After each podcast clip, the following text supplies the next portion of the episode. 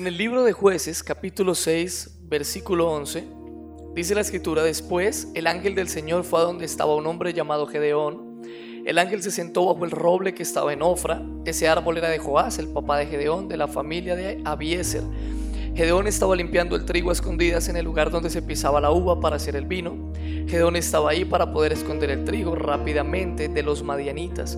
El ángel del Señor se apareció ante Gedeón y le dijo, que el Señor esté contigo, buen guerrero. Otra versión dice, varón esforzado.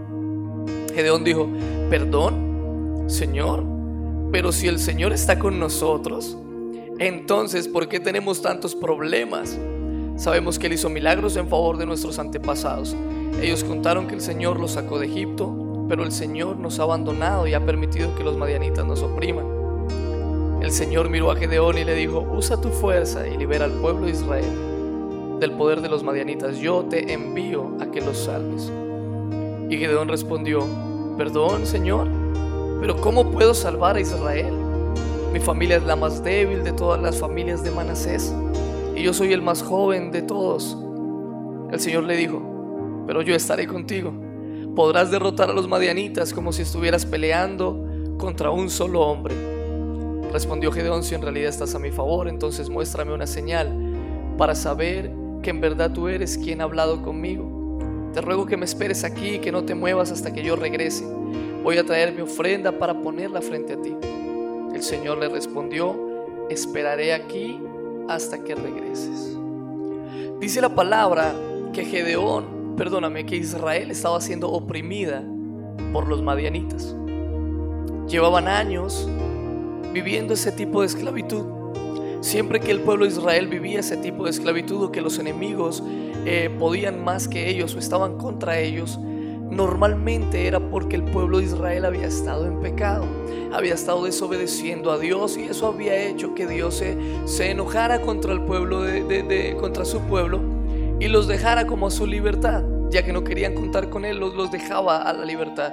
Y entonces los enemigos les empezaban a oprimir. Pero siempre el generoso amor de Dios, en la misericordia y la compasión de Dios, su justicia,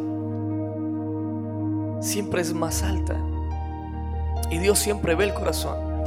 Y dice la palabra que en este momento hay un hombre llamado Gedeón que está eh, recogiendo el trigo y escondiéndolo. Esto, oh, esto me, me, impacta. Esto me, esto me, me, me, no sé, hace temblar mi corazón. No, no, no, no puedo entender tal vez qué situación estaba viviendo Gedeón en ese momento que, estaban siendo oprimidos, el pueblo santo de Dios. Un pueblo que no pierde batallas cuando se rinde su presencia. Los demás pueblos tenían miedo a escuchar el nombre de Dios, del Dios de Israel. Pero en este momento estaban abandonados prácticamente. Y tenían que incluso esconderse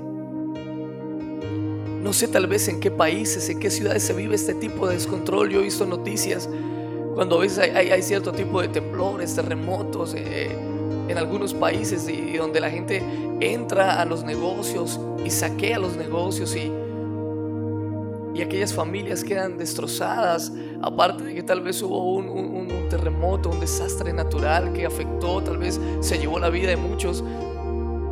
Sus negocios son saqueados eh, no tienen eh, alimento, tal vez se les roban sus cosas, viene el enemigo, el devorador, eh, tal vez un, tema sencillo, Venezuela. Hay gente que, esconde sus cosas porque están en crisis, hay, hay esclavitud, hay pobreza.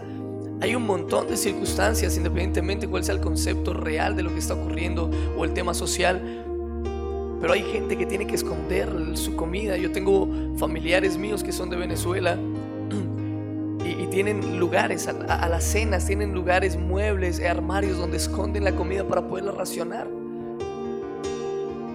Dice que el pueblo estaba a, a tal punto Gedeón escondía lo, que cosechaban, lo escondía con el miedo de que los madianitas tal vez entraran y les arrebataran incluso su alimento, su provisión. Pero hay algo que acontece en la historia y dice que, el ángel del Señor se le aparece a Gedeón y le dice, varón esforzado y valiente.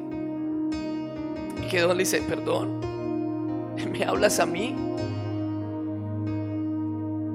Si mi familia es la más pequeña de la tribu de Manasés, una tribu de Israel, Dios le había dado promesas, pero estaban amedrentados. Somos la más pequeña y yo soy el más joven. Esto, esto me hace pensar que hay momentos donde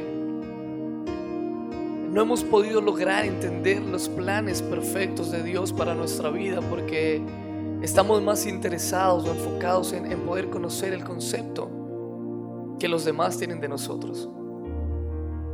Somos la pequeña tribu de Manasés. Tal vez no, mira yo, mi familia, no, no, no, no somos profesionales o, o no hemos podido hacer mucho como familia, tal vez nuestro apellido no figura en las, en las clases importantes sociales en nuestra ciudad, en nuestro país. Soy el más pequeño, el más joven de mi familia. Siempre tenemos una buena excusa, tal vez cuando Dios nos llama, cuando Dios nos hace un llamado o cuando Dios quiere resolver asuntos en nuestra vida, cuando tal vez alguien toca tu puerta y te dice, oye, mira, tengo una palabra de parte de Dios para ti, tal vez, no, no sé, bebé, sabes, dice este hombre llamado Gedeón, Señor, tú estuviste con nuestros antepasados, vimos, supimos de la gloria tuya cuando sacaste al pueblo de Israel de mano de Egipto, wow, glorioso, tú antes, oh, Dios, esto me recuerda, y lo digo con mucho temor de Dios, iglesias que dicen que, que, Dios se manifestó en el pasado, que tienen ese mismo concepto incorrecto que tenía Gedeón. Sí, Señor, tú eres el Dios de los antepasados, el Dios que, que hizo milagros antes, tal vez cuando viniste a la tierra. Pues, sí, tal vez en ese tiempo. La escritura dice que Él es el mismo ayer, hoy y por los siglos. Y el ángel del Señor que representa a Jesucristo en la antigüedad le dice a Gedeón, Ve con tu fuerza y librarás al pueblo de Israel y destruirás a los amonitas, a los madianitas, perdón. La fuerza que tú tienes es, necesaria, no necesitas nada más. A veces eh, yo he leído que, eh, eh, traducciones donde creemos que es ve con esta tu fuerza, o sea, como que yo te voy a dar una fuerza nueva. No, dice ve con tu fuerza o sea, la fuerza que tú tienes es lo único que necesitas. Y pelearás como contra un solo hombre, aunque te enfrentes a muchos. Pero hay algo que, que confirma que eso podrá pasar. Y en el versículo siguiente el Señor le dice, yo estaré contigo. No sé qué es lo que estás atravesando en tu vida. Tal vez estás escuchando este devocional y dices, no, no, no, wow, tal vez Dios me ha estado llamando, me ha estado inquietando, tal vez hacer cosas grandes. Tal vez Dios ha puesto cosas grandes dentro de ti. Sueños muy grandes que tal vez tú dices, no, pero mi familia nadie ha conquistado algo así y tal vez yo eh, no tengo las habilidades. Escuché una mujer que Dios llamó, llamada Catherine Kuhlman, un avivamiento impresionante. Y ella decía, ¿sabes qué es lo que más admiro o valoro de mí? Que no tengo nada.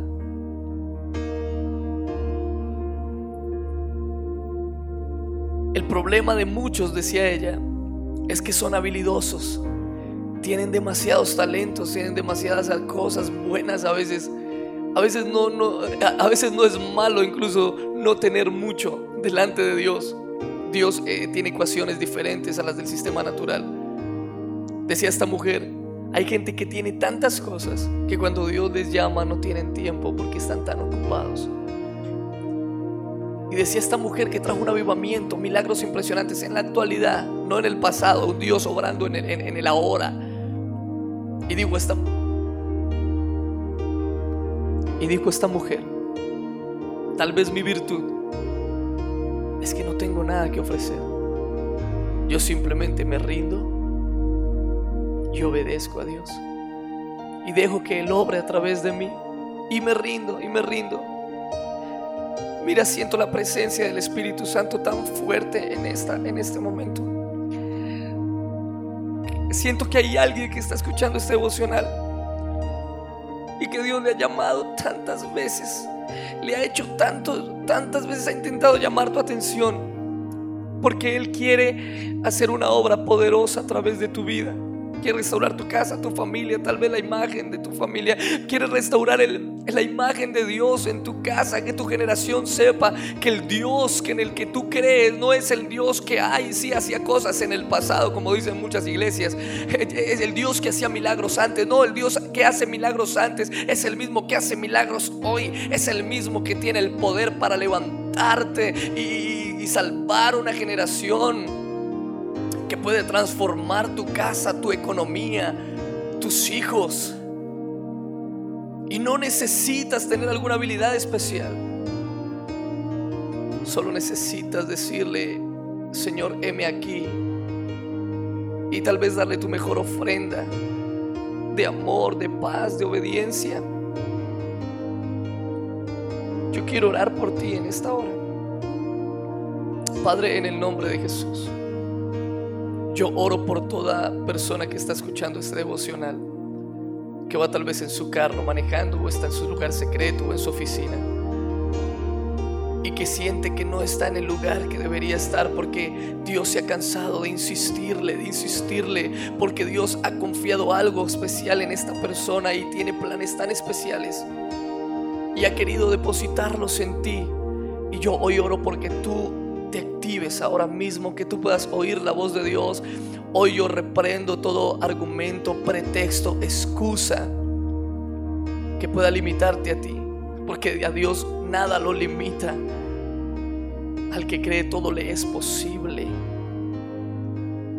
Porque lo que es difícil para los hombres, lo que es imposible para el hombre es posible para Dios. Y yo he venido a decirte, hoy Dios va a obrar vida de una manera poderosa. Declaro que el Espíritu Santo del Señor hoy sopla sobre ti bendición, poder, valentía y fe para que puedas caminar en lo que Él ha dicho. Ve con esta tu fuerza, porque yo estoy contigo, dice el Señor.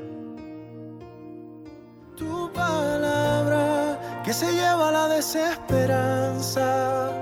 Tu palabra, que aunque pase en el cielo y la tierra, nunca pasará.